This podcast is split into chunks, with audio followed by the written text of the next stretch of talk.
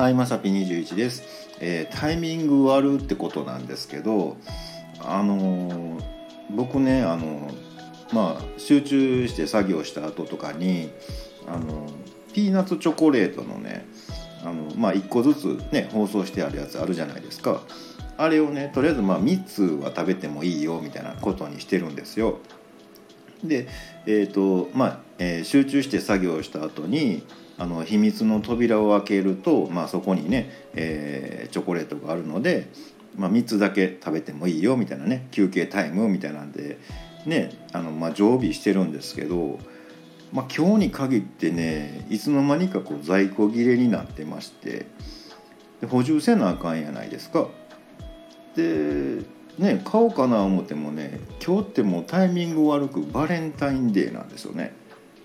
うん、なんかこういかにもなんかあのあこの人もらわれへんくて自分で買いはんねんなみたいなね。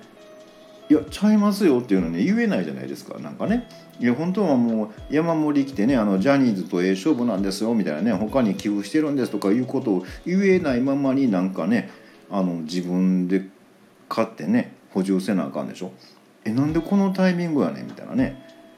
えなえいつの間になくなったん？っていう感じなんですけどうん、ちょっとね食べようかな思ったらなくなっちゃってねもうしゃあなしでねもうもうはいそうですそういうことですっていうねなんかもうねあの